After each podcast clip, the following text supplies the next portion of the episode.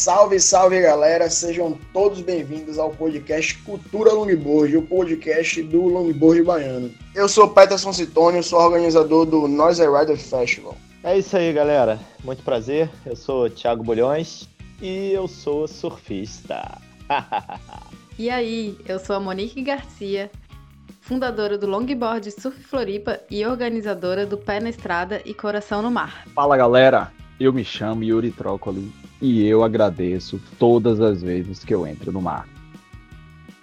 Queria aproveitar aqui e mandar um abraço para os nossos parceiros Centerfins, Carva Surf e Evolution Board. Além de agradecer, nós temos o orgulho de anunciar mais uma parceria aqui no nosso podcast a Cabana Beat Soul, uma marca que vem conquistando aí o seu mercado com muito bom gosto. Ah, eu já vou contar logo a novidade aqui, viu, Yuri? É que é eles que estão fazendo nossas camisas aí. E em breve, a galera que curte nosso podcast, que curte aí nosso Instagram, né, que curte a cultura do longboard, vai poder comprar nossas camisas, né? É, estão sendo feitas aí pela Vista Cabana. Um abraço Vinícius aí, toda a família Vista Cabana. em breve a gente vai lançar no Instagram aí pra galera. Valeu.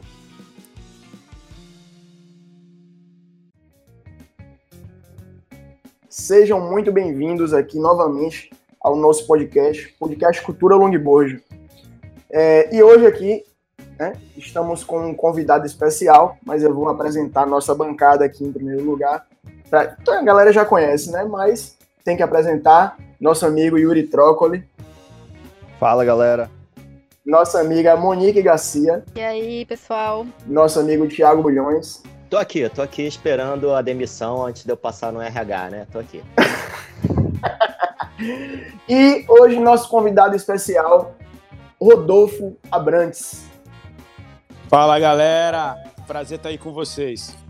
Hoje o tema aqui é mais do que especial. É um, é um tema que a gente costuma né, conversar no mar, a gente costuma conversar fora do mar. O Rodolfo ele tem tudo a ver com isso aí, a gente vai saber a história dele no surf e tal. E a gente vai falar sobre esse tema muito importante que é fé e surf. Rodolfo, pode ficar à vontade, o espaço é totalmente seu. Cara, assim, ó, uh, em primeiro lugar, cara, é um prazer poder estar participando desse podcast. Eu, eu vim morar em Balneário Camboriú no ano de 2002 e o que me atraiu para essa cidade, dentre muitas coisas, uh, era um lugar onde a família da minha esposa morava, eu poderia viajar e ela tá, estaria parada, mas foi poder realizar o meu sonho de viver perto da praia. Eu tive meu primeiro contato com surf em, assim, quando eu tinha 11 para 12 anos de idade, ou até um pouco antes, talvez, nas férias que eu passava na Paraíba, lá em João Pessoa. E eu me lembro, cara, que a, ali era por volta de 82, 83, e uma prima minha mais velha, quando eu estava incomodando meu tio para, pô, me leva numa loja que eu quero comprar uma prancha, ela falou, poxa, tem um carinha daqui que acabou de ser campeão mundial amador, cara, ele tá arrebentando, era, é o Fabinho. E tipo assim, é, é, era uma cena que estava bem aquecida naquela época ali. O Fabinho, poxa, o, a, a, Paraíba tendo um campeão mundial de surf, aquilo ali deixa, dá uma avivada né, na, na, na, cultura do surf da cidade. E foi nessa época que eu comprei minha primeira prancha. Eu lembro da marca dela, era uma Tambá. A prancha, meu irmão, toda colorida, me diverti demais com aquela prancha. Aí eu parei de surfar, assim, quando lá pelos 15, 16 anos, eu parei de passar férias junto com meus pais, naquela época da doideira, é, e, e, fiquei longe do mar e do surf por muito tempo, até que, cara, volta de 95, 96, eu acho, eu fui fazer um show, eu tava com o Raimundos, a gente foi fazer um show em Peruíbe, e a casa de show era na beira da praia, e os caras tinham uma escolinha de surf lá, a gente pegou umas pranchas emprestadas, entrei no mar, velho, a lombriga do surf voltou com tudo. Tipo, foi dropar uma espuma, dropei uma espuma, fiquei louco, cara. Arrumei um jeito de comprar uma prancha. E desde então nunca mais parei. Fiquei, cara, completamente doido naquela época. Assim, eu não tinha muito preparo físico e eu tinha um bloqueio na mente muito forte. Assim, eu tinha muito medo do mar, muito medo. Eu só conseguia surfar se tivesse no máximo meio metro de onda. Rodolfo, é, rapidinho. Era... É, seu microfone Diga. tá raspando em algum lugar aí? Ah, é a minha barba, brother. Isso acontece ah. eu tô gravando, é uma porcaria. É a barba. Deixa eu, deixa eu colocar ela aqui, desculpa. Fica um checo-checo, né? Fica, fica um reco-reco de fundo aí. É. Eu vou gravar às vezes aqui, eu vou gravar um som, cara. Aí, pô, toda gravação tem um reco-reco de fundo. Eu descobri esse dia que era minha barba que fica roçando no bicho. Quer que eu repita? deixa... Não, não, deixa isso aí. Não, não, não, tá não. Deixa, deixa o reco-reco aí de fundo, que o reco-reco é legal o tempero. É.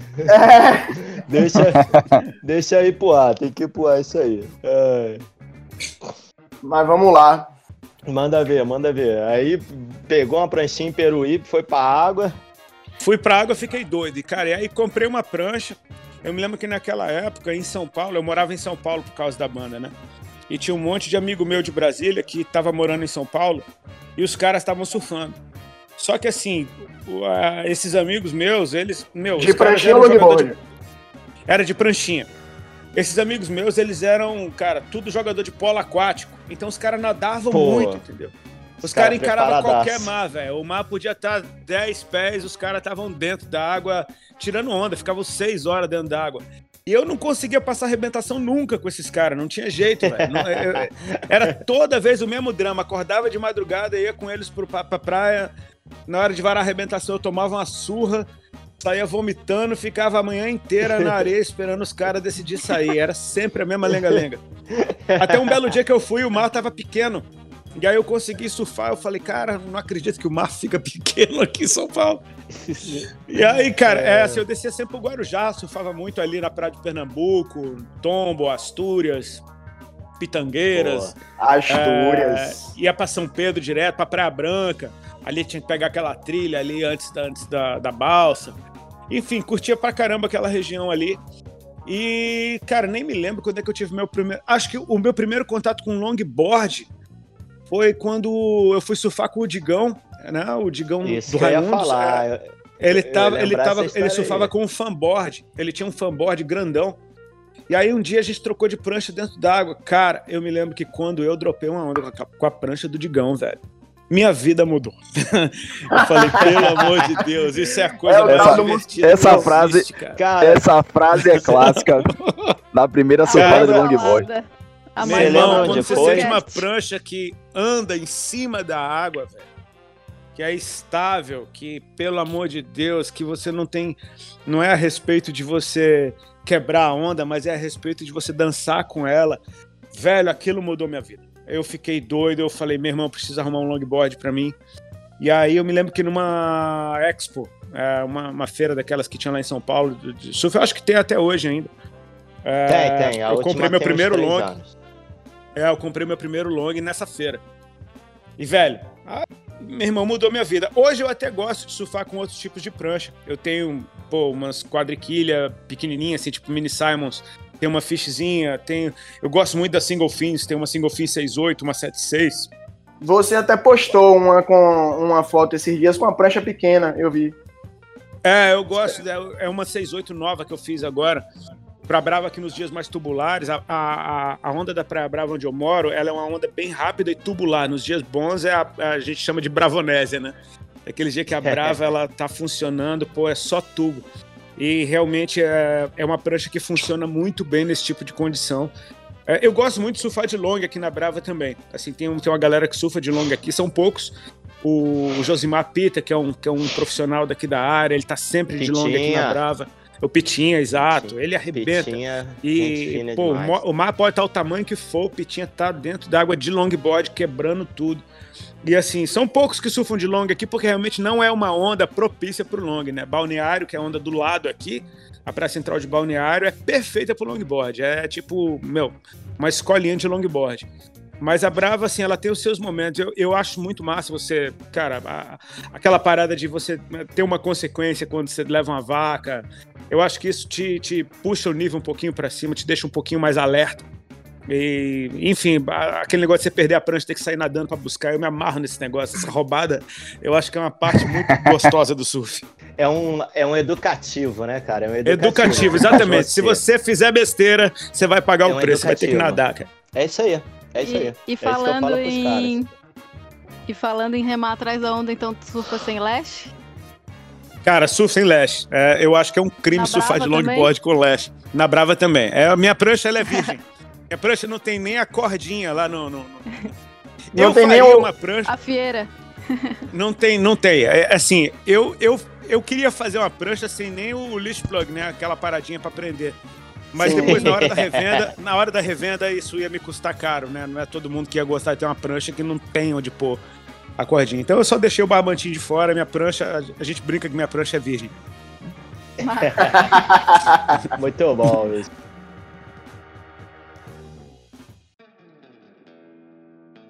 Se eu vi uma foto esses dias aí, tu dando uma pendurada, acho que era balneário, cara. Uma pendurada num longboard meio avermelhado. O vermelho. meio- É uma É. rabetuda, cara. É daquele modelo rabetuda do Marcelo Do Carboni. Marcelo, porra. Boa. Meu, essa Boa. prancha revolucionou minha vida, velho. Assim, o- é, é incrível como você pendurada. olha pro design dela, você acha estranho, assim, aquele kicktail tosco, né? exagerado, né? É bem É. exagerado, uma rabeta bem larga. Eu confesso que eu demorei um pouco pra entender ela. Assim, ela não é uma prancha muito fácil de você sair surfando com ela de cara. Ela é muito reta no bico e aquele kicktail, ele, ele principalmente na hora do take-off, ali, na hora de você entrar na onda, ela, ela dá aquela segurada que ela tem que dar pra você pendurar no bico, ela te segura um pouquinho também na hora de entrar na onda. Então você tem que você acha o jeito dela, você, pega a manha dela, depois que você descobre como ela, como ela gosta de ser conduzida. Ah, meu amigo, aquela onda que você, cara, você pendura. Tem sessões que eu tenho passado no bico que eu nunca passei na vida. E essa prancha proporcionou isso. Pô, Marcelo tem falado a mesma coisa, assim, quando a gente bota um kickzinho na rabeta, larga um pouco mais a rabeta, ela fica meio teimosinha, meio mal criada, mas funciona, né? Funciona. É só você entender ela, é conversar um pouquinho. Conversou um pouquinho, ela começa, vocês começam a se E entender. você tá usando e aí- a rabetuda. Tá usando a rabetuda com, com qual quilha, Rodolfo? Eu uso uma quilha pivô ah, 10, é uma FCS, uma, uma pivôzona bem, bem grande. Eu cheguei, eu deixava ela colada lá atrás, mas como a rabetuda ela tem o que tem muito acentuado, a quilha muito no fundo ficava um pouquinho estranha. Aí eu fui trabalhando, chegando ela um pouquinho mais para frente, achei um, um- um lugar ali em que ela ficou muito boa de bico e passou a virar muito bem. Então, assim, a- as curvas dela agora, pô, eu tô me entendendo. Testei uma quilha também, uma, uma flex que eu tenho modelo Caio Teixeira da Alma. Acho que eu Pô, essa é fantástica. Ela é Eu uso essa fantástica. quilha Essa quilha, essa quilha, cara, é, eu gosto muito de usar essa quilha na, na, na prancha modelo Chloé, da, aquela mais híbrida, não a Chloé Log, Sim. mas a Sim, Chloé híbrida. aquele- a prancha o fica muito solta.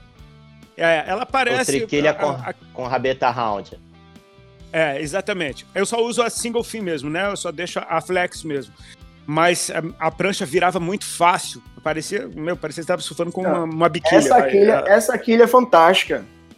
É. É uma das vamos- melhores vamos- quilhas que eu tenho no meu ki, velho. Vamos, Eu acho vamos que ela é fantástica retomar- Vamos, vamos retomar o, o- o- a cronologia ali dos fatos e tal, porque senão É. a gente já tá falando de equipamento para voltar lá É. no, no, no- no Rodolfo nas cidades. Começou com a É. Paraíba, depois pegou o longboard do Digão. Eu lembrei de um, de um fato que eu acho que eu já peguei umas ondas com o Digão na Macumba e não sei Rapaz, se tu eu nem sabia que junto. o Digão surfava também. Surfa, Surfa, surfa. surfou de Ele é longboard. bem fissurado. Bem fissurado. E aí, quando, quando que tu chegou em Balneário, em Itajaí, aí nessa região? Cara, assim, ó, a cidade aqui, a minha relação com a cidade começou bem no começo da carreira do, do Raimundos, assim, ali por volta de 94, a gente realizou um grande sonho que foi tocar com Ramones, né?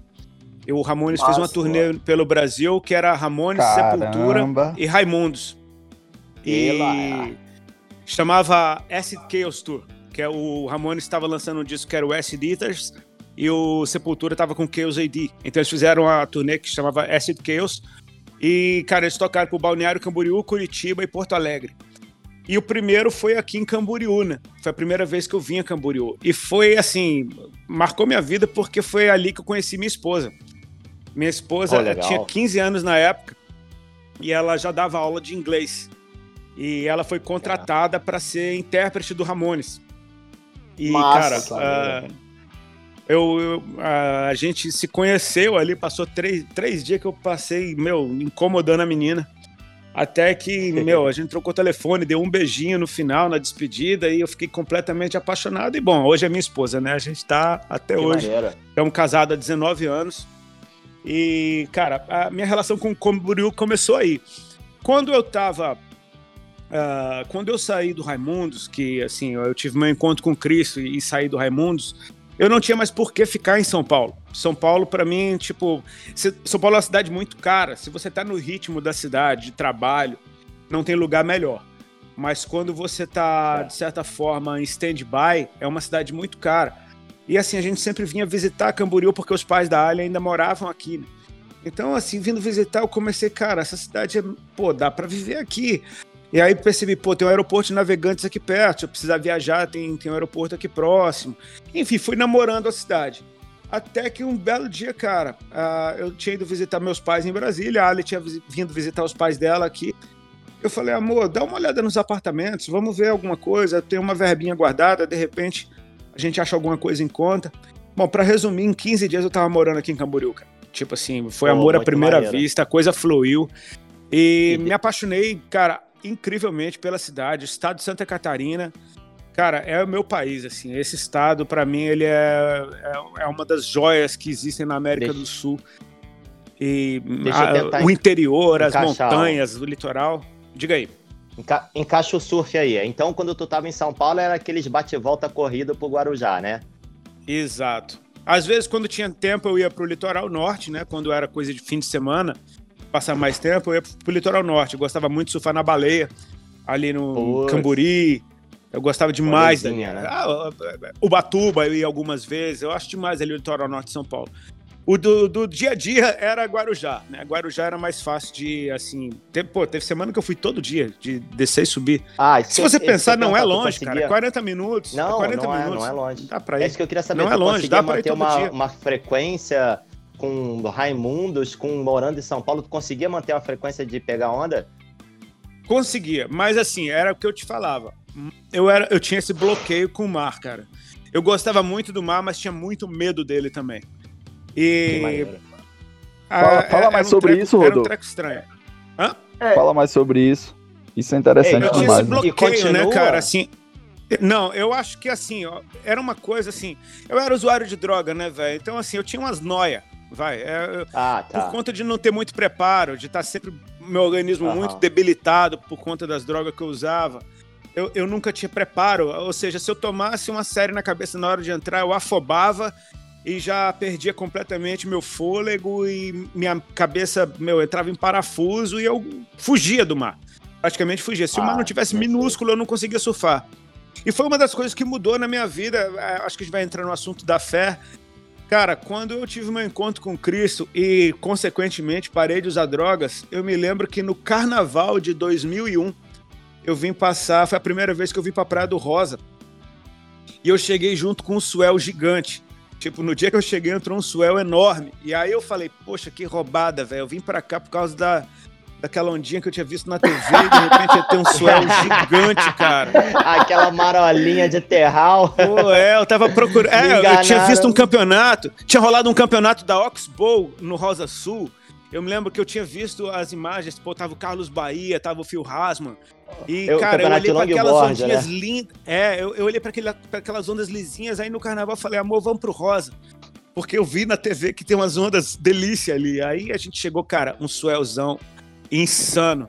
E aí eu me lembro de ter virado pro cara da pousada, eu falei, cara, e aí, eu tô de longboard, onde é que surfa? Aí o cara falou, ó, oh, bicho, vai pra Praia da Vila amanhã, você vai pegar altas ondas. Eu falei, cara, mas eu já ouvi falar da Praia da Vila também, o negócio lá não é brincadeira não. Ele falou, é, mas tem um canal tem um canalzão colado é. na pedra.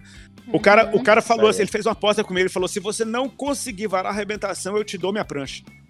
Eu falei, meu irmão, esse cara tá se garantindo mesmo. Aí eu me lembro que eu fui no outro dia. Era aquela época que você podia parar o carro na areia.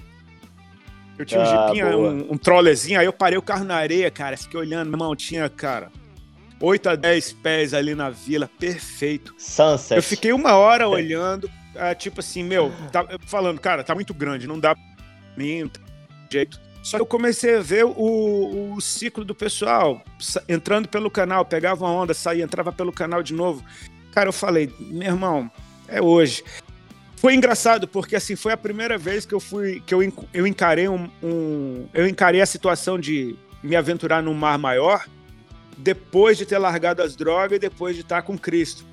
E, cara, eu me lembro que eu entrei pelo canal, cara, fui cuspido lá para fora, cheguei lá fora, peguei minha primeira onda, tomei uma vaca cabulosa. Mas aquela vaca me ensinou que, pô, dava pra, pra surfar. Voltei pelo canal de novo, peguei a onda da minha vida. Eu falei, cara, pronto, destravou. Aí desde então, cara, assim, ó, não virei Big Rider, não. não. Não sou atrevido de falar isso, não. Mas, pô, todo ano eu vou pro Havaí, eu me amarro demais Pô, em pegar onda- Sunset. É, cara, Sunset é minha onda. Tipo assim, meu sonho é surfar o Waimel. Eu ainda não peguei uma prancha. É que toda vez que eu vou, vou só com long. bicho. Eu ainda não, não arrumei uma ganzeira pra poder é, surfar um, um baby Waimeiazinho. Vai, não, não precisa ser aqueles Waimea gigantescos também, não.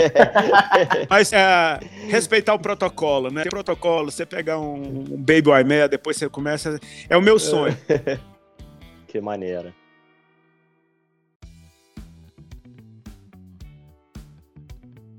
Agora, Rodolfo, falando, deixa eu só rebobinar um pouquinho aqui. É, esse lance que, que você falou desse medo, desse bloqueio, é porque assim, tem muita gente que escuta nosso podcast que é, é a primeira vez que está começando a surfar.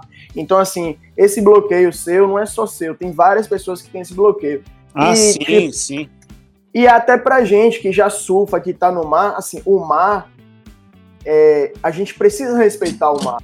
Entendeu? Muito. porque o mar é, é, é, é- é natureza, então é a natureza que ela, ela é muito mais forte que a gente. Então a gente precisa respeitar os nossos limites, a gente precisa respeitar o mar, porque se a gente não respeitar o mar, ele cospe a gente pra fora. Com certeza. O mar sempre vence, né?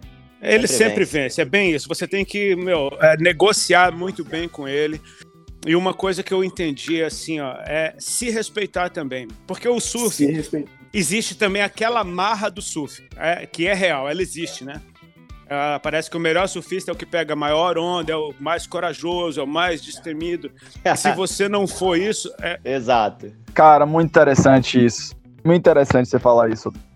é como se você não, não, não fosse um surfista de verdade. Se você não encarasse ondas gigantes, é como se você não fosse surfista de verdade.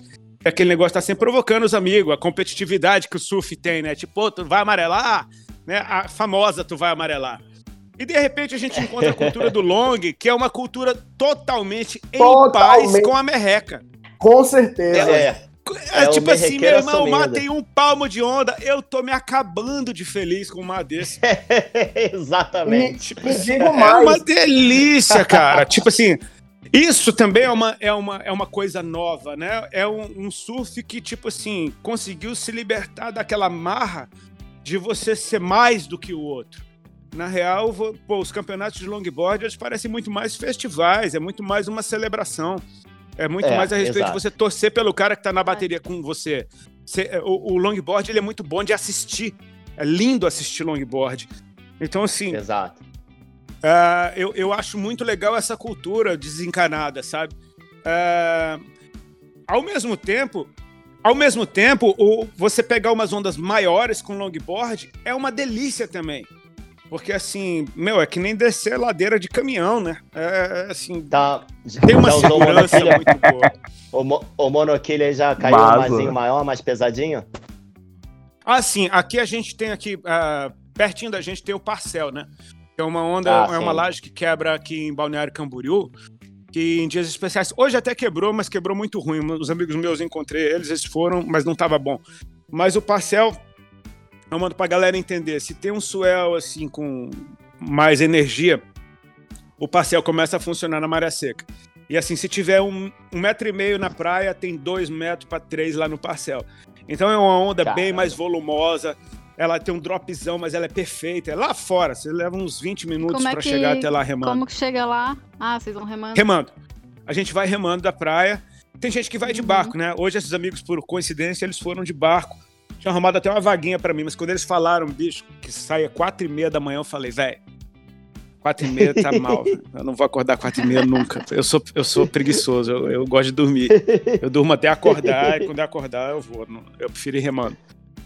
E assim, é, mas é uma remada muito tranquila. Balneário Camboriú é uma baía, né? Então não tem correnteza te puxando para canto nenhum. Você vai muito tranquilo, você rema, vai, vai no teu ritmo, uma hora você chega lá. E tem que chegar tranquilo porque você, meu, a onda é, ela vem com uma velocidade diferente por ser uma onda mais oceânica, né? Então, assim, você pega uma onda, você vai parar muito longe, é maior rolê para voltar pro pico.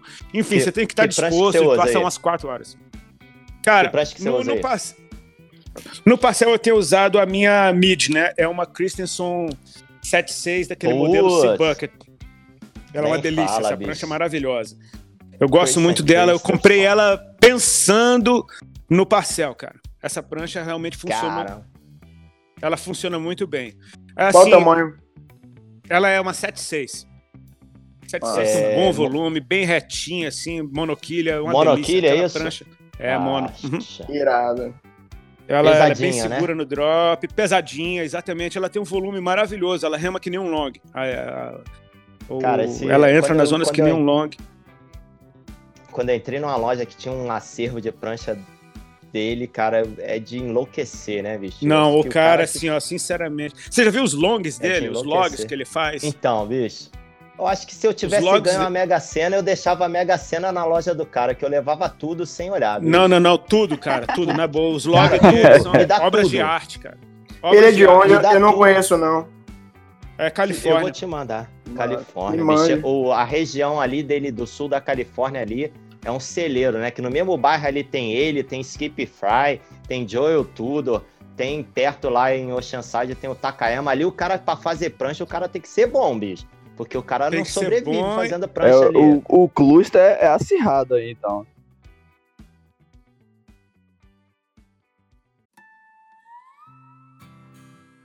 Cara, assim, ó, posso te falar, é, é, as pranchas lá fora, elas têm meio que um padrão de preço. É, um longboard novo. Isso assim, eu tô falando pelo que eu conheço, né? Ali tem uma loja lá em Honolulu chamada Surf Garage, que é de um japonês chamado Toru, gente boa pra caramba. E essa loja, cara, só tem filé. Você só encontra os filé do filé. e ele tem um acervo de Christensen lá também. As pranchas, elas variam sempre o mesmo preço. É 1.200, 1.300 dólares. Isso aí. Pra gente é muito salgado. Mas esse é o preço de, de uma prancha nova lá fora. Assim, não, não é uma coisa muito absurda pra realidade deles, não. É, O bom de você é, levar viajar pra fora é você levar a tua prancha daqui e vender por o preço de uma prancha usada lá, porque você volta, você compra quase duas novas aqui. O preço que você novas, vendeu a usada lá. exatamente. É, dá, dá para curtir. Mas, assim, uma coisa que me deixa muito satisfeito em, em relação ao material brasileiro, ao que a gente tem aqui, cara, que não fica atrás, não, tá? As pranchas que a gente tem visto aqui no Brasil, a, do- dos Carbone, as do Caio Teixeira, meu, a, a galera tá fazendo umas pranchas de muita qualidade. É, eu vou sempre ali para Waikiki, eu gosto muito de surfar ali em Queens, tenho muitos amigos ali. E, cara, eu me lembro aquilo que ali é maravilhoso, né, cara? aquilo ali, cara, eu acho que Eu tem uma sou- mágica Até pra quem não é água ali. né? surfista, né, cara? Tem uma energia aquilo ali diferente é- aquele lugar, né, cara? Aquele Caras- lugar, velho, roubou meu coração. Aquele lugar é, É, fogo. o meu também, cara. Eu- os caras me assim- perguntam, pô, o que que eu achei. É difícil até explicar, né? Pro cara, é difícil explicar o que, como é que é, não é? Fala. É muito difícil porque, assim, é, é- é como o Bob Marley falava, né? Who feels it knows it. Tipo assim, você tem que ir lá É. experimentar, não dá pra ficar falando muito. Mas é uma escola de longboard muito polida, a pirralhada de lá, cara.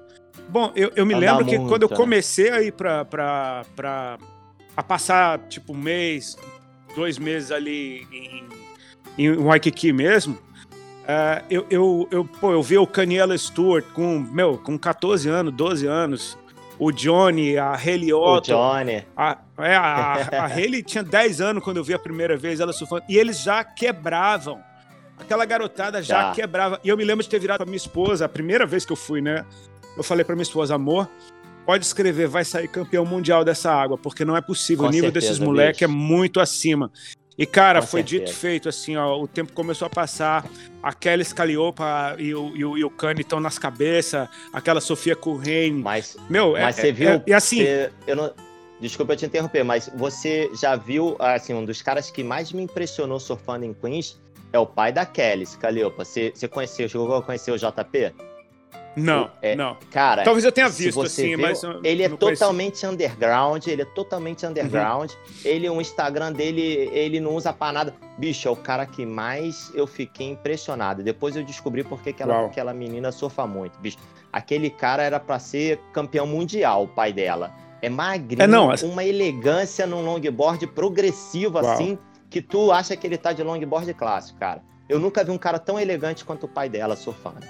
Cara, É, aqueles é- caras lá. é pra mim, o aula. meu, o meu favorito é como esse cara que você tá falando. Eu não conhecia esse daí.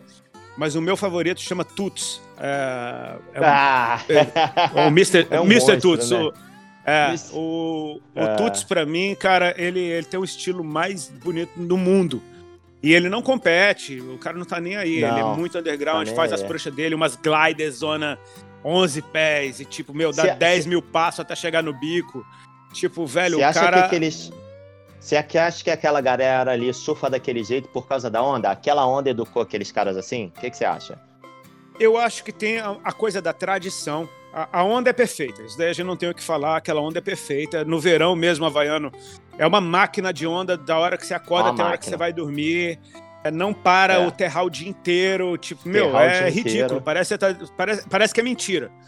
É melhor Agora, que a piscina Tem a do coisa Kelly. da tradição, né? Eu, eu creio que a parada desde os Beach Boys ali, daquela cultura dos antigos, os avós surfavam muito, os pais surfaram muito, os filhos estão surfando muito, muita É isso. geração colada e muito profissional assim de ponta. O Kai Salas, a Kelia Muniz, Tá é ali tipo uma lado, galera né? que exatamente que estão ali todo dia. Então que assim, puxa o nível, né, cara? O cara exatamente o sobe o nível pirralhinho demais. Exato. O chão da pirralhada é o teto da galera mais antiga, né?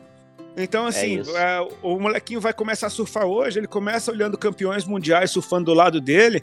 Inevitável É que isso. esse cara vai ter um nível absurdo, ele vai ser polido, ele vai aprender da maneira mais pura possível como fazer a linha certa. Ah, E, cara, é, equipamento, tem muita coisa. É aquele estilo de vida do Hawaii, né? Aquilo ali é um, é um perigo. O cara ir lá uma vez é um perigo porque ele não quer mais fazer mais nada da vida. o cara até chora, né? Quando tem que ir pro aeroporto. Pô, o cara, eu tô chora. sofrendo, velho. Eu tô sofrendo que eu não vou esse ano. Meu Deus do céu. É uma. Essa assim, eu, pandemia, achei, cara. eu, eu fiquei impressionado assim com a cultura longboard dos caras, que os caras não abandonaram o longboard progressivo, mas mesmo assim Uhum. os caras andam, dão uma aula de longboard clássico, né? Porque quando a gente fala de longboard, todo mundo lembra da Califórnia, mas não lembra, Sim. não lembra do lado sul da ilha aí do Hawaii, que é um celeiro absurdo, né? De, de talento.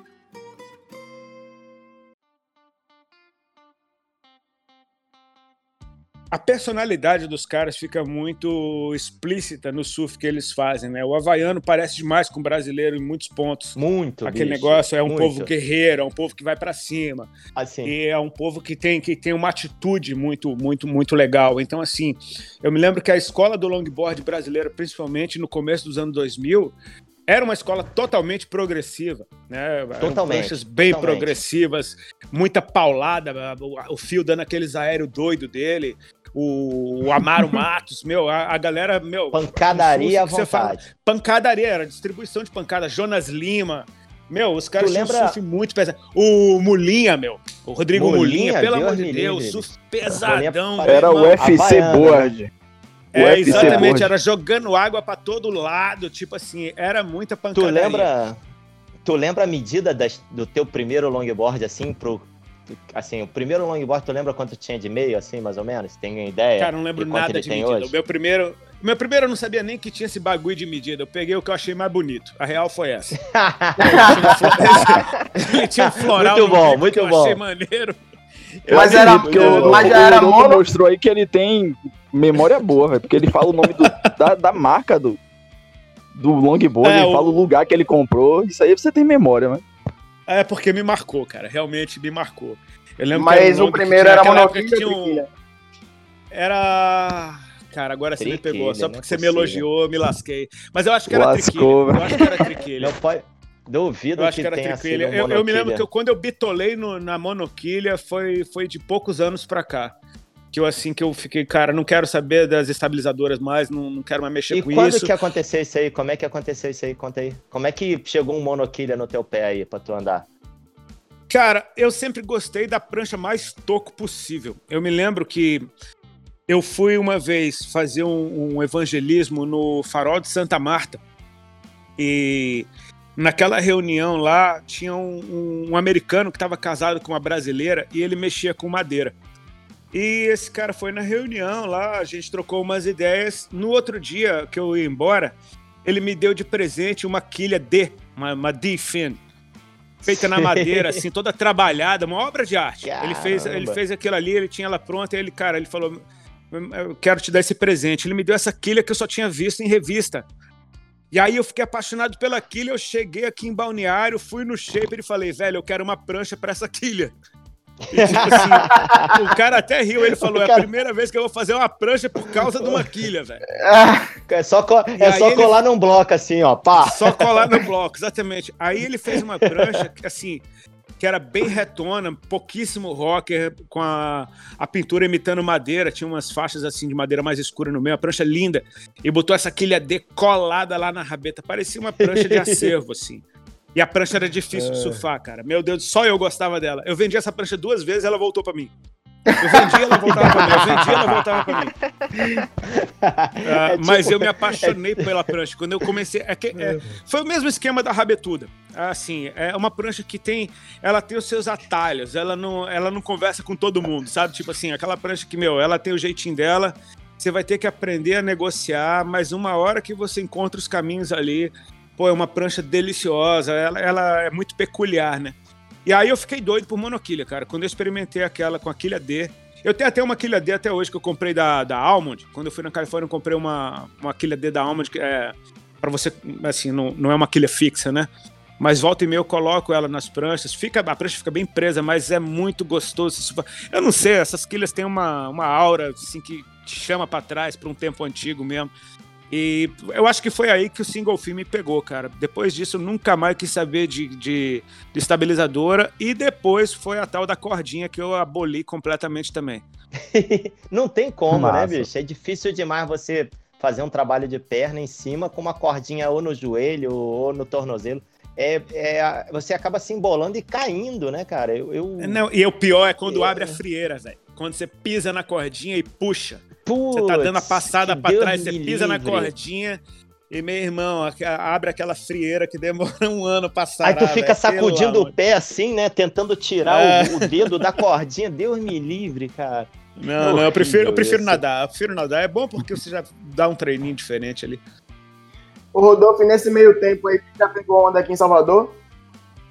Cara, peguei. Já peguei ó, na Praia do Sesc, já peguei na Terceira Ponte, já peguei em Estela Mares, já Porra, peguei Busca Vida. Já eu dei umas voltinhas. Escarrife? Toda vez que eu ia tocar Escarrife. Escarrife não, peraí. Escarrife. Escarrife acho que eu não fui, não. Eu só ouvi falar. Eu só ouvi falar. Uhum. Mas uh, eu, pô, eu sou apaixonado pelo litoral da Bahia, cara. É o Salvador. Toda vez que eu fui aí com banda, eu dei um jeito de surfar, de, de arrumar uma prancha emprestada.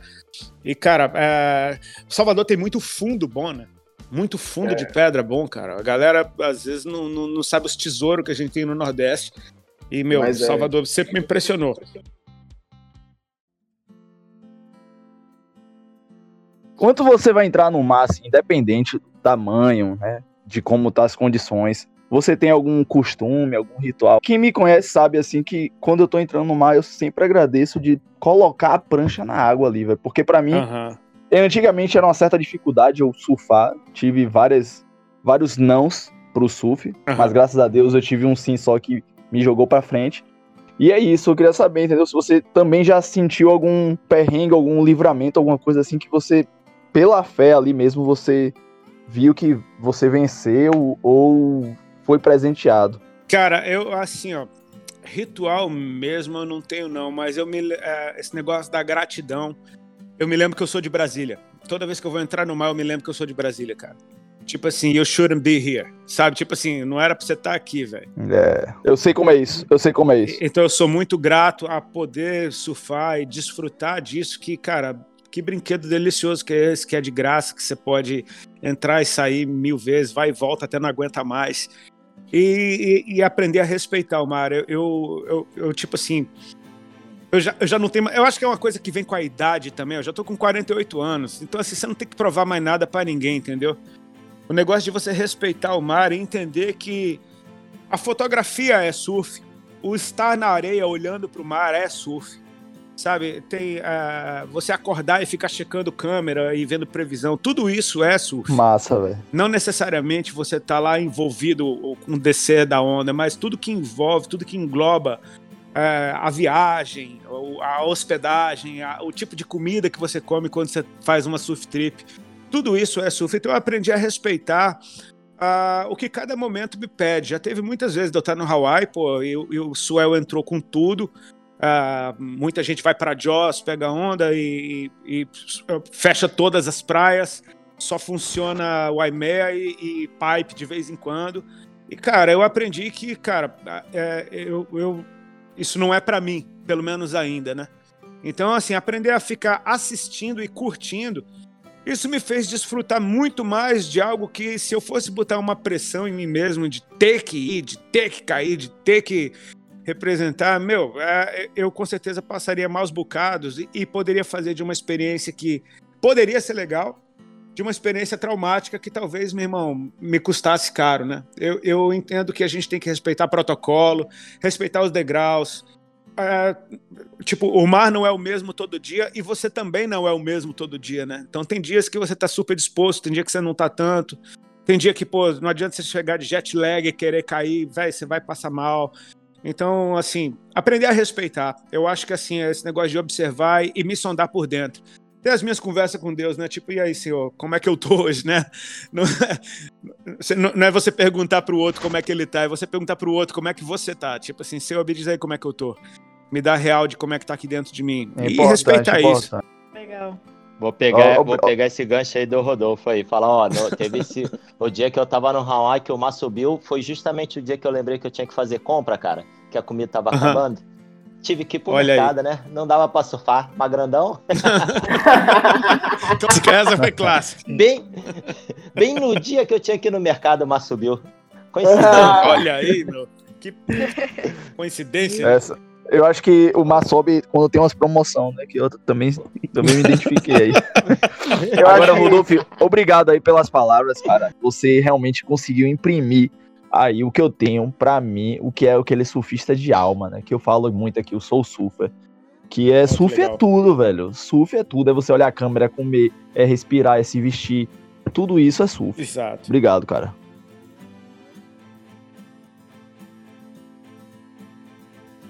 É, eu queria saber qual que é a religião do Rodolfo, qual é a igreja que ele frequenta. Eu sou cristão, né? Uh, muita gente chama de evangélico, né?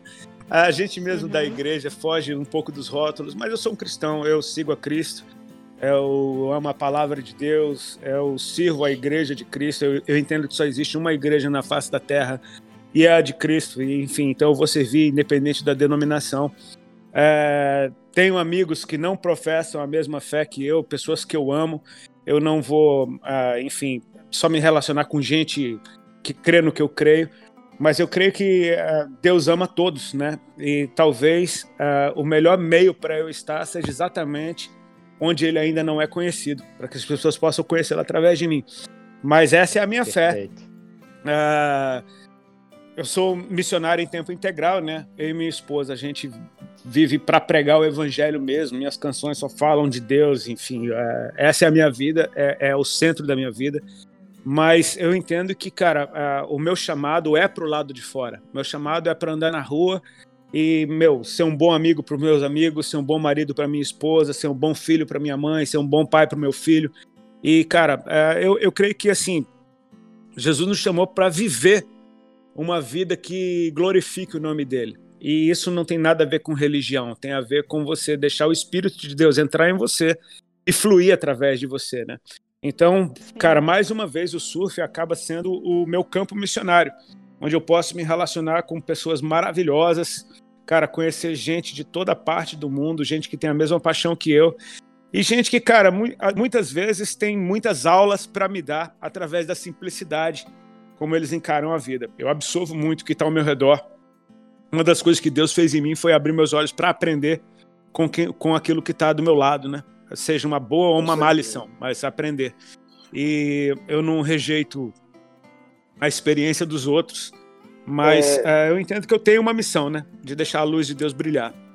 Por incrível que pareça, Rodolfo, é, eu acho que eu acho, né? Eu, eu tenho essa convicção de que essa cultura do longboard, a gente tem essa conexão direta, né? Porque é um surf tranquilo, é um surf divertido. É o que eu ia falar anteriormente, que tipo, o longboard, você não tem aquela competição de pegar uma onda melhor que o outro. Tem onda que pega 5, 6, 7, todo mundo de vez na mesma onda. Então, assim, Exatamente. é uma coisa que é, é impressionante. É, é uma, uma, conexão, é uma coisa, uma, uma, coisa que você tá ali. Tem, tem dia, velho, que eu vou, que eu tô no mar. Aí, pô, aqui em Salvador, a galera, meus amigos, né? A galera do grupo aqui, me apelidaram de Almirante. Almirante, Almirante por quê? Depois que eu fui explicar para eles por que disso aí. É, hum. Eu vou, eu gosto de pegar sempre é, a, a, a, onda é, a rainha.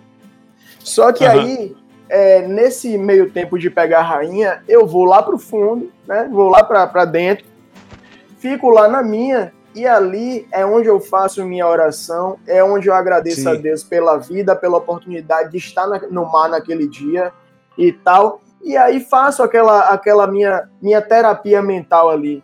Aí outro dia a galera uhum. tá resenhando no grupo e tal, e fala, Almirante, eu falei, galera, é o seguinte, o Almirante é porque aquele momento ali é um momento meu. É um momento que eu tô buscando a minha conexão com Deus, é um momento que eu tô buscando a minha conexão é, é, é, é física e psicológica, entendeu? Então, é, eu fico ali, a onda, se ela vier, ela veio, se ela não vier, eu vou, vou pra, vou pra beira, pego entendeu? Mas enfim, é, eu acho que existe isso aí, entendeu? Sem dúvida. E assim, é, é, engraçado, você falou um negócio bem interessante, cara. Porque o crowd ele é totalmente relativo aonde você tá no lineup, né? Se você tá, é, se você tá lá embaixo, o crowd tá intenso. Se você tá no meio, o crowd tá moderado, mas você tá lá no fundo, não tem crowd nenhum. Não tem crowd, pô. é por isso que eu gosto de ficar lá. Não tem crowd nenhum, cara. É. Assim, ó, eu gosto de fazer body surf, eu me amarro demais em surfar só com o pé de pato. E, cara, é... quando você tá com o pé de pato, o crowd é muito intenso, porque você tá mais embaixo do que todo mundo. Ou seja, toda onda que você tenta ir, tem alguém que já tá vindo nela, né? Então, assim, você tem que. Isso é bom pra. pra exercitar a paciência, sabe? Tipo assim, educação, de você não, não dá pra ir nessa, não dá pra ir na outra. Mas toda onda é um tubo também, então é legal pra caramba. que na verdade o surf ele já é um treino de paciência, né? É, ele é, exatamente. E de educação, né, cara? Eu acho que educação. A, o, surf, o surf ele, ele ensina demais em inúmeros aspectos. Inúmeros. O surf de longboard, eu creio que ele vai além do, do negócio da educação, ele, ele parte para gentileza. Com ele certeza. não é só a respeito de você ser educado dentro da água, mas de você ser gentil. De você dar a vez pro outro, de você torcer pela onda do outro. Pô, aquele campeonato do Joe Tudo lá do Duct Tape, que, meu, tem nota mais alta se você pegar a onda junto com, com outra pessoa. Cara, que campeonato de surf é esse, velho? Ele Pô, tem... eu, eu, tinha, eu tenho uma curiosidade de, de, Você alguma vez já se interessou por algum festival, competição? Porque eu, eu acho que você tem um surf muito bonito, muito competitivo. Obrigado. E aí? Eu já surfei, já. assim, quando eu vim morar em Balneário, é, era uma época que o, o, a cena do longboard de Balneário estava muito forte. Uh, o campeonato catarinense de longboard era muito organizado, muito estruturado. A federação de surf daqui, uh, meu, trabalhava muito pesado nisso. Então, assim, quase todo mês tinha algum campeonato de longboard, seja de surf treino, seja da etapa do catarinense ou os festivais de longboard que contavam como circuito brasileiro profissional. Eu me lembro que inúmeras vezes Exato. eu pude ver, pô, a Picuruta, Phil Hasman, o Carlos Bahia, Exato. Jonas Lima, o Amaro, o Paulinho, o, os caras todo todos surfando, o Paulo Kid, todo mundo surfando por aqui. Putz, você lembrou? E... é, eu Paulo me lembro, Kid, pô, eu me lembro cara. de um festival que entrou um ciclone no dia do festival. E o, o Paulo Kid ganhou esse campeonato, ele tirou 2-10 na final, cara. Tipo assim, ele pegou uma Cara. bomba lá fora e catou um tubo lá fora, coisa que não existe em balneário. Não existe. Foi a única onda que eu vi na vida que deu um tubo lá no outside. O Paulo Kidd pegou essa. Ele tirou 20. Eu me lembro que ele tirou 20 na final. E foi assim, Quando pô, era uma tá época. Aqui, cara, é, sei... era uma época de ouro. Então, assim, eu corri esses campeonatos surf treino, assim, mais por diversão. Quando eu tava aqui no fim de semana, quando não tinha viagem, eu corria porque, pô, era, era um negócio bem da galera. E, e, assim, eu tava sempre surfando com o Pitinha, com o Vânio, com o Caio Rusadel, que, que, são os caras. É, os caras que são profissionais. Falou e, qualquer meu... coisa, os caras estão competindo. Exatamente, eles são ultra competitivos, um surf muito polido, né? E, e assim, eram os meus amigos do surf de todo dia. Então, assim, acabava sempre. A Bárbara Miller, pô, que tem, tem o programa dela no off. Putz, eu lembro dela pequenininha, ela correndo nos campeonatos de longboard. Ela era bem, bem miudinha. É, ela, o pai dela, o Rubio, o, o irmão dela, cara, a, a, família inteira na praia, assim, era, era, um ambiente muito legal. Então, assim, eu me aventurava nesses campeonatos. Catarinense, eu corria a categoria sênior. Eu me lembro de alguns anos que eu corri algumas etapas. Até fui para Floripa uma vez. Teve uma etapa no. no ali é, no Morro das Pedras, se eu não me engano. A, a praia do lado do Morro das Pedras. Caldeirão. Caldeirão. Não, não, é a outra. Não é, é uma que a galera do longboard gosta pra caramba. Açores? Não, Caldeirão. Não. Pô, não lembro agora direito, não. Mas foi ali. Eu lembro que tinha uma ondinha bem legal, assim, no cantinho direito. Cheguei aí lá, algumas vezes eu fui no Rosa. Uh, por conta desse campeonato catarinense é bem estruturado e, cara, eu tava lá me aventurando, né? Era uma adrenalina legal, que nem aquele cara, pô, tem a oportunidade de jogar, um, jogar futebol no time do Cristiano Ronaldo, vai lá, pô. É, vai pagar o mico, mas pelo menos você vai lá, bota a camisa, sente a adrenalina de entrar no campo. E assim, era, era muito legal estar tá, tá inserido nessa cultura. Mas eu sempre fui um péssimo competidor, velho. Assim, péssimo. Eu não tenho a gana. eu, não tinha, eu não tinha a gana de, de enfim, de vencer um, um campeonato, passar uma bateria. Eu ficava nervoso pra caramba, errava tudo. Tipo, meu irmão, é, não é, competição não é uma parada para mim. O, o cara se apresenta para um milhão de pessoas e fica nervoso na bateria. Fico, cara. Fico. É, é, exatamente, é aquele negócio da consciência de, meu irmão, tu é de Brasília, velho tu não sabe o que tu tá fazendo aqui. Sabe, tipo assim, que bicho corajoso, ousado, né, cara? Ousado. Mas assim, eu consegui, em algum desses campeonatos, eu fiz semifinal. Então, assim, foi legal porque eu acho que o campeonato uh, ele, ele, ele, ele serve para duas coisas muito legais. Uma delas é a interação com outros surfistas, você Perfeito. conhecer outros equipamentos, você vê uma. Uh, meu ter saquilha, enfim, você conversa, interagir com o pessoal. Cara, é, puxa o teu nível. Porque você depois fica é pensando onde é que foi que eu errei. Perfeito. Por que, que aquele bico que eu fiz não foi bem pontuado? Por que aquela rasgada não prestou? Tipo, aonde foi que eu errei? Então você começa a polir mais o teu surf ao ponto de você, cara, sem perceber, você vai estar tá fazendo uma linha de surf decente. Sabe? Uma linha de é surf que poderia é estar numa bateria. É isso aí. Perfeito. É exatamente isso que acontece. Perfeito. É, eu queria voltar mais um pouquinho na tua história de novo e uhum. saber como é que foi o teu encontro com Cristo, assim, quando que essa parte chegou na tua vida, né? Eu, Divisor de águas. Eu também tenho essa curiosidade. Uhum. Cara, eu tava. Foi no ano de 2001. Assim, a, como eu contei para vocês, eu conheci minha esposa em 94 aqui em Camboriú. A gente se reencontrou algumas vezes no meio do caminho, né? Quando eu vinha tocar por aqui pela região. É... Só que a nossa vida, a minha foi para um lado, a vida dela foi para o outro. E em 2000 a gente se reencontrou. Isso você tava na banda ainda, né? Tava na banda, tava doidaço. E aí a gente se encontrou no ano de 2000, eu vim fazer um show em Camboriú. Fiquei no mesmo hotel que a gente tinha se conhecido, quando ela era intérprete do Ramones. Ela morou em Londres na época que as raves começaram a bombar em Londres, então assim, ela aquela cultura de tomar êxtase toda noite, meu, a, bichinha tava estragada. E aí a gente se reencontrou em 2000 e, meu, o amor que a gente sentiu um pelo outro tava lá. Não deu um mês, ela tava morando comigo em São Paulo. E, cara, a gente acelerou demais, né? Nesse período, cara, é, a gente foi confrontado com a realidade de que mesmo viver junto é uma das coisas mais. Uh, é uma das coisas que mais vai te exigir responsabilidade nessa vida. Né? E a gente começou a sofrer as consequências de não saber o que fazer com aquilo que a gente foi chamado para cuidar. Então, assim, o nosso relacionamento começou a, a, Cara, a gente começou a se machucar demais com palavras, com brigas, ficando complicado. E até que a Ali, parte dela, buscar a Deus. Onde que Deus está Quando ela era criança, os pais dela é, chegaram a ir na igreja, frequentaram a igreja. Ela veio de uma família cristã, mas estava todo mundo fora da igreja nessa época. Só que assim, por ela ter tido um contato com Bíblia, com igreja, com presença de Deus, ela sabia que, cara, que Jesus é real e que, meu, ela sabia do alívio que ela sentia toda vez que ela orava. Então, ela, mais uma vez, é, quando a gente estava ali junto, ela começou a buscar Deus, só que agora, com um pouco mais de maturidade, ela começou a buscar isso diferente.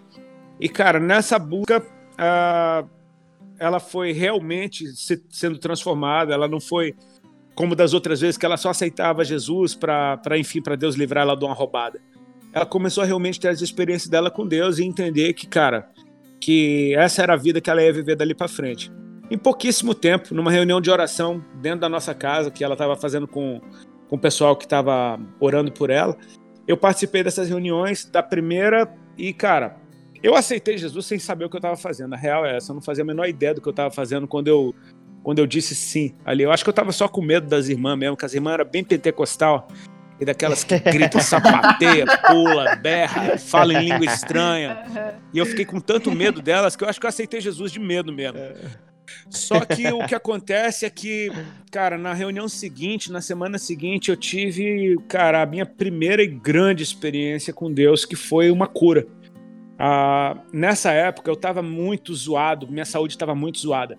E só para vocês terem uma ideia, eu tava, eu tinha uma dor de estômago há mais de dois anos que não passava, tipo assim, era só um incômodo, nem me dava, eu nem dava muita atenção, porque era só como se fosse uma azia, um desconforto estomacal, mas já estava muito tempo. Aquela dor que você acostuma com ela, ela vira tua amiga ali, fica ali o tempo todo. Só que já tinha uns nove meses que eu tava, que tinha começado a aparecer uns caroços no meu corpo apareceram debaixo de um braço, depois debaixo do outro, depois na virilha, começaram a se multiplicar, aumentar de tamanho. Sou filho de pai e mãe médicos, então eu sabia que, cara, sintomas conjuntos, eles falam de algo que requer atenção. Eu tinha medo de fazer um exame, porque eu sabia que se eu fizesse um exame, eu ia saber o que eu tinha. E se eu soubesse que eu tinha, eu ia ter que encarar uma verdade que eu não queria encarar. Então eu covardemente decidi ficar do jeito que eu estava e se eu morresse, morri. Era isso que eu pensava. Tava perdendo muito peso. A galera que me encontrava, pô, chegava a perguntar, gente que, assim, mais cara de pau chegava e falava, bro, tu tá com AIDS, velho? A galera me perguntava assim descaradamente, porque eu tava com aparência muito. Tava muito magro, com cara de doente mesmo.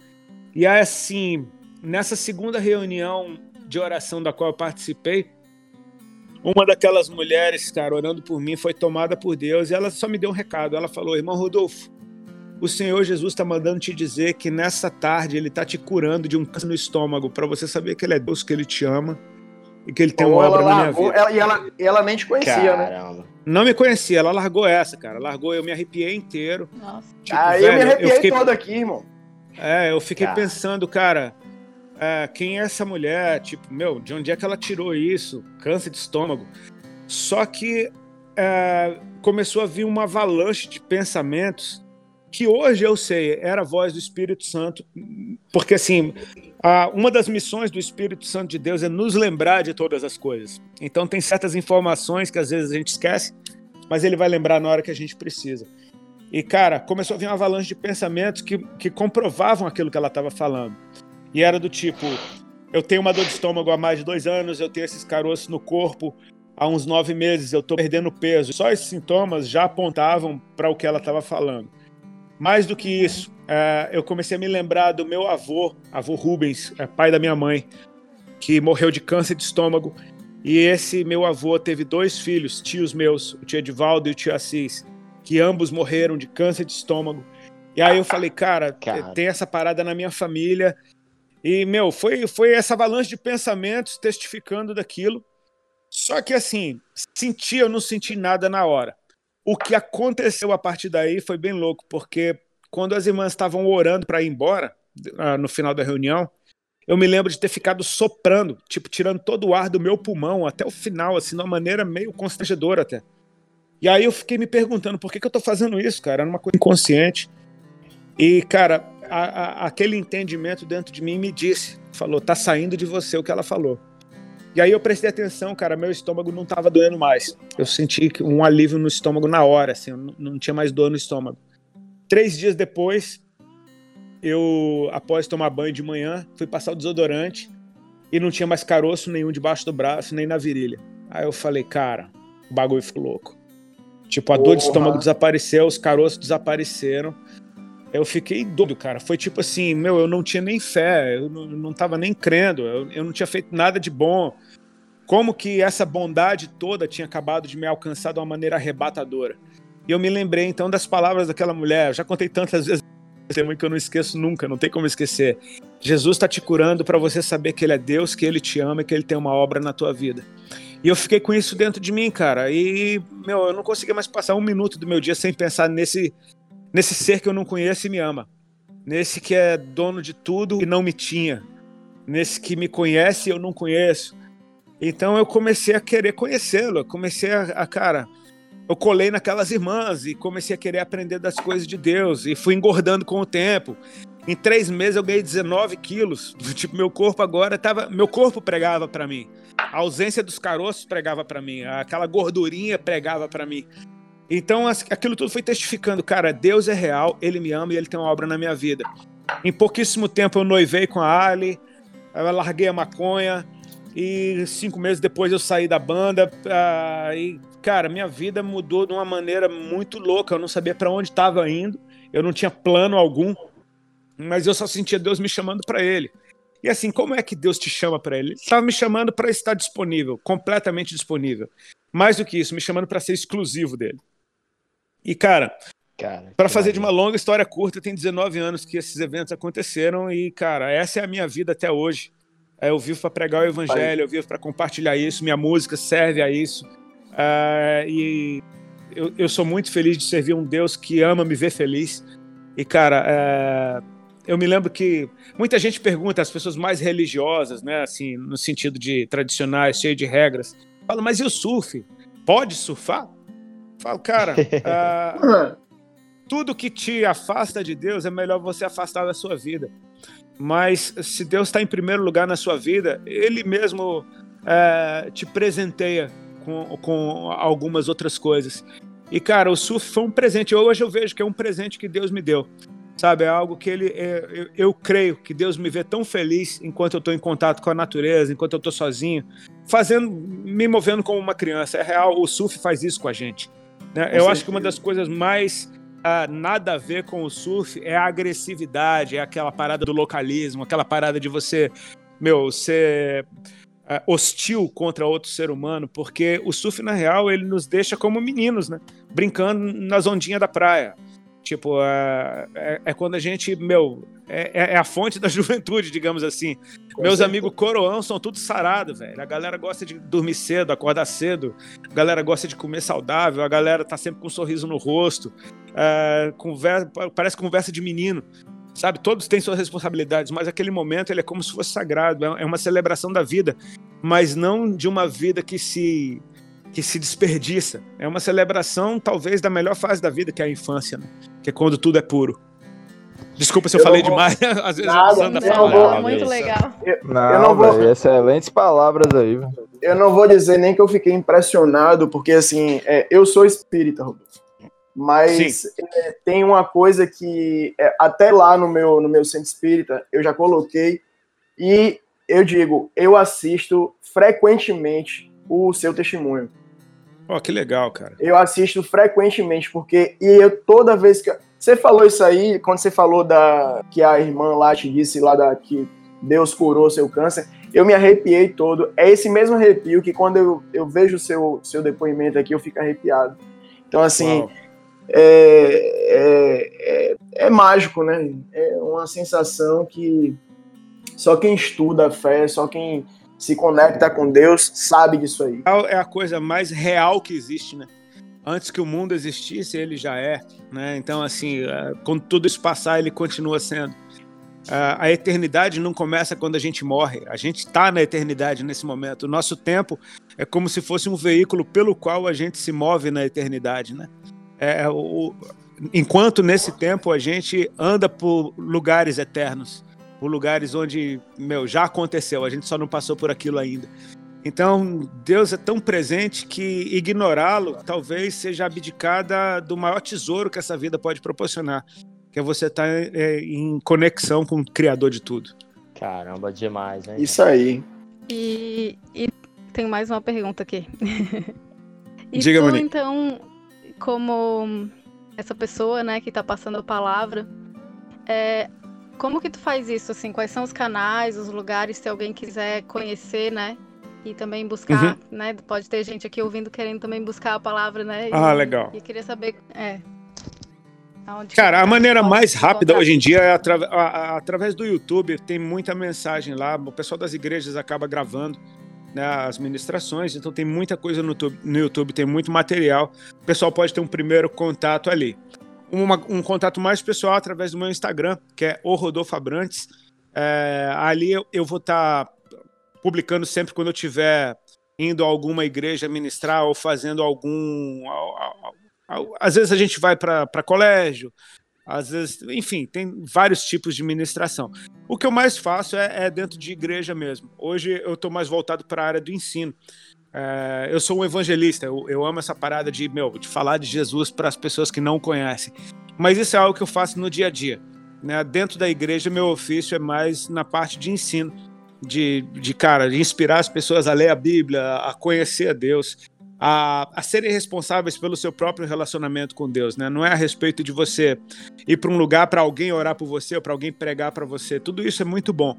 Mas melhor do que isso é você ser a pessoa que abre a tua Bíblia e lê, é você ser a pessoa que ora, é você ser a pessoa que se conecta com Deus, que é presente em todo tempo e que pode te acessar aonde você estiver. Né? Isso é que é o mais maravilhoso. É, eu, eu tenho uma passagem na Bíblia que está em João capítulo 4, quando Jesus, conversando com uma mulher na beira de um poço, ela pergunta: ah, Os judeus dizem que é em Jerusalém onde se deve adorar, mas nossos pais adoravam nesse monte. E aí Jesus diz para ela: Mulher, vem a hora e já chegou em que nem nesse monte nem em Jerusalém, porque Deus é espírito e importa que aqueles que o adoram o adorem em espírito e em verdade. Ou seja, já não é mais a respeito de um lugar de adoração, é a respeito de você ser o lugar onde Deus é adorado. Né? É, é essa Com coisa, certeza. essa acessibilidade de Deus é o que mais me fascina. De em qualquer lugar, em qualquer momento, eu posso puxar uma conversa com ele e, cara, ele tem muito assunto, velho. É muito bom falar com Deus, porque assim, é, é, não é nem a respeito do que eu vou dizer para ele, ele sabe tudo que tá dentro de mim, mas é a respeito dele me dar a honra de puxar uma conversa para que ele desande a falar sem parar. E cara, são tesouros eternos, né? É uma verdade que quando entra dentro de você te transforma. E eu posso te dizer, Caramba. eu converso com ele diariamente o dia inteiro. Ah, é essa, eu, esse é o alvo. esse, esse Peterson que você está falando aqui, eu converso com ele diariamente o dia inteiro. Principalmente é, é, no meu dia a dia, porque meu dia a dia de trabalho é muito agitado, então assim, eu tô o tempo inteiro conversando com ele e, e sabe, é, é, é, muito íntimo. Uhum. Glória a Deus. É, mas é, essa é a parada que Deus busca, né? A intimidade. O incrível é isso, né? Ele nos conhece completamente. Deus conhece meu passado, meu presente, meu futuro. Deus conhece a minha história que ainda não aconteceu. Quando eu entro na presença dele, o meu ser inteiro entra na presença dele. Deus não tem problema algum de tocar a minha criança e, e, e me libertar de algo que me prendia no passado para que eu possa ser livre hoje. Só que eu não o conheço completamente. Então é, é um convite para se relacionar. Uh, meio que na mesma medida, sabe? Aquele que me conhece completamente quer que eu o conheça completamente também. E como ele é infinitamente maior e, e uma fonte inesgotável de novidade, eu vou passar a minha vida inteira nessa busca e não vou chegar no fim. Então, assim, é, é uma busca que te renova completamente, porque tem sempre algo novo. É uma busca que ninguém consegue, ninguém vai conseguir chegar até o fim. exatamente. A gente vai buscar até o fim, até a última gota, a gente vai buscar e um dia a gente vai estar na frente dele e vai falar: Uau, não é, é um terço do que eu imaginava, é muito maior. Rodolfo, e a, e a, galera, e a galera na igreja surfa também? Cara, como eu moro aqui numa cidade de praia, tem muita gente que surfa. Tem uns pastores ali do Mevan que, pô, são localzão do Alaia, né? É o pico aqui, que é os local mais casca-grossa da região são Casca ali do Atalaia. e tem alguns pastores que são locais de lá. Enfim, tem uma galera que surfa. O, o, a igreja que eu congrego chama Mevan. E um pessoal muito apaixonado por Deus. Na real, são poucos que surfam, porque lá são tão dedicados a missões e a ações sociais que, cara, são poucos realmente que, que são vagabundo que nem eu, assim, de ficar surfando, sabe? Mas a galera gosta bastante, é, eles respeitam bastante. Meu pastor é um cara muito cabeça aberta e, e ele é um cara que, meu, me, me inspira demais assim, uh, quando eu tô ali na igreja, eu, eu tô na deles. Eu não tô ali para enfim, bancar o surfista de Cristo. Eu tô ali para aprender Bíblia, eu tô ali para meu ser um, um, ser espiritual mais, uh, mais excelente, né? Mas no meu dia a dia, uh, aquilo que eu experimentei em Deus, ele, ele tem que transpirar. E nada melhor do que, cara, algo que, enfim, te conecta com gente de tudo que é jeito, né? De tudo que é idade. Uh, o surf é muito. é a democracia em pessoa, é o surf.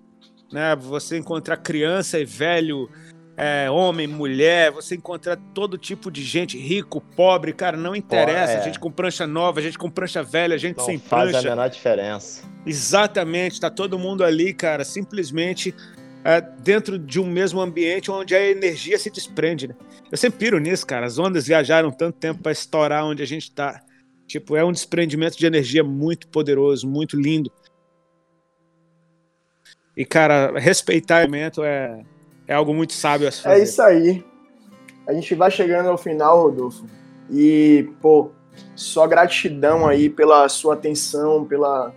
Por, né, a gente tá conversando tudo isso aí. Pra galera que tá escutando, que não sei se alguém tava esperando algo diferente disso, mas é como o Rodolfo falou. É, esse papo aqui é surfar. Entendeu? Então Exatamente. a fé e o Sem surf. Esse, esse papo é surfar. A gente está surfando aí nessa onda positiva, né, com o nosso amigo Rodolfo Abrantes aí. E já vou deixar gravado aqui, Rodolfo, é, no podcast, que ano que vem você está convidado para participar Opa, aqui do Mais Rider Festival com a gente na Praia de Itacimirim. Meu Deus do céu, você não brinca com coisa séria, viu? Ah! Não brinca com coisa séria. Tá gravado, eu vou mandar no seu tá WhatsApp, tá, tá gravado aí. Convocado, né? Convocado. Maravilha, então é isso. meu irmão. Ó, amei conversar com vocês, cara. Obrigado a todos aí, Thiago, Peterson, Monique. Tem mais um, não tem? Que tá aí. Yuri, Yuri, Yuri. Yuri. Eu, Yuri. Cara, prazerzão conversar com vocês. A gente poderia ficar a noite inteira conversando. É como você falou, conversar com surfista é surf, velho.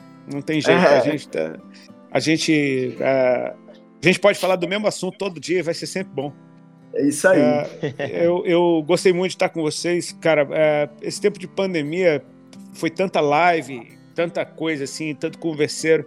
E eu posso falar sem medo de errar, essa foi uma das conversas mais prazerosas que eu tive e não menos espirituais do que as outras. Enfim, muito obrigado pela oportunidade.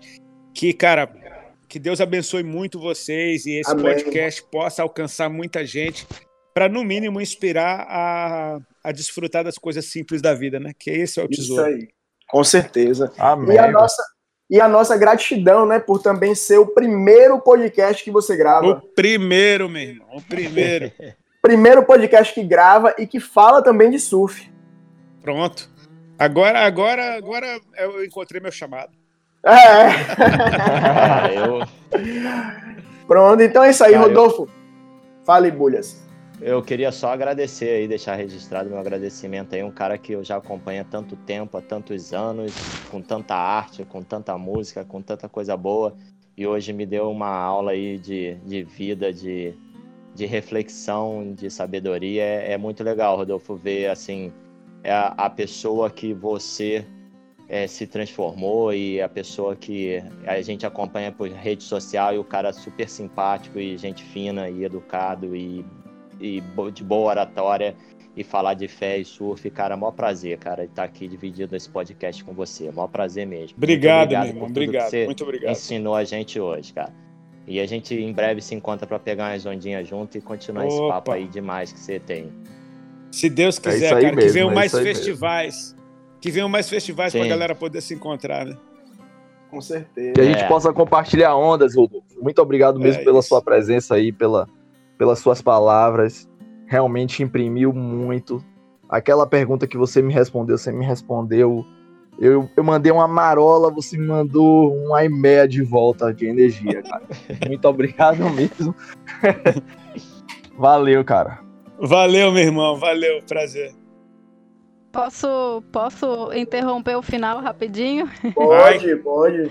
Ladies first. É, quero agradecer também foi muito emocionante para mim as tuas palavras. É, várias vezes eu fiquei é, bem tocada aqui.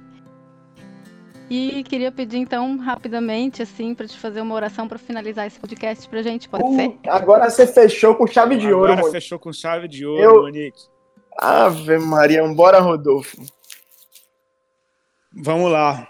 Pai, eu te agradeço pela vida do Yuri, pela vida do Peterson, do Thiago, da Monique e por todas as pessoas que possam estar ouvindo esse podcast aqui agora. Ah, eu, eu oro para que a tua presença se manifeste aonde eles estão, que eles experimentem o abraço do céu. Eu oro para que o teu amor os envolva por dentro e por fora. Eu oro para que, como eu disse antes, o Senhor visite passado, presente e futuro de cada um deles e sobre esse ser, o Senhor libere o teu sorriso e a luz do teu rosto. Eu oro para que o Senhor nos dê a habilidade de discernir aonde teu rosto brilha, sobre o que ele brilha, e então caminharmos na luz. Eu oro para que a tua luz guie os nossos passos, que a gente tenha a habilidade de discernir ah, o caminho que o Senhor já abençoou e nos convida para andar. E nós queremos, Senhor, ter a prontidão no nosso coração de dizer sim para a tua vontade e de experimentar o centro da tua vontade, experimentar aquilo que o Senhor desenhou antes da gente ser formado no ventre da nossa mãe. Eu oro para que a nossa vida ah, agrade aos teus olhos.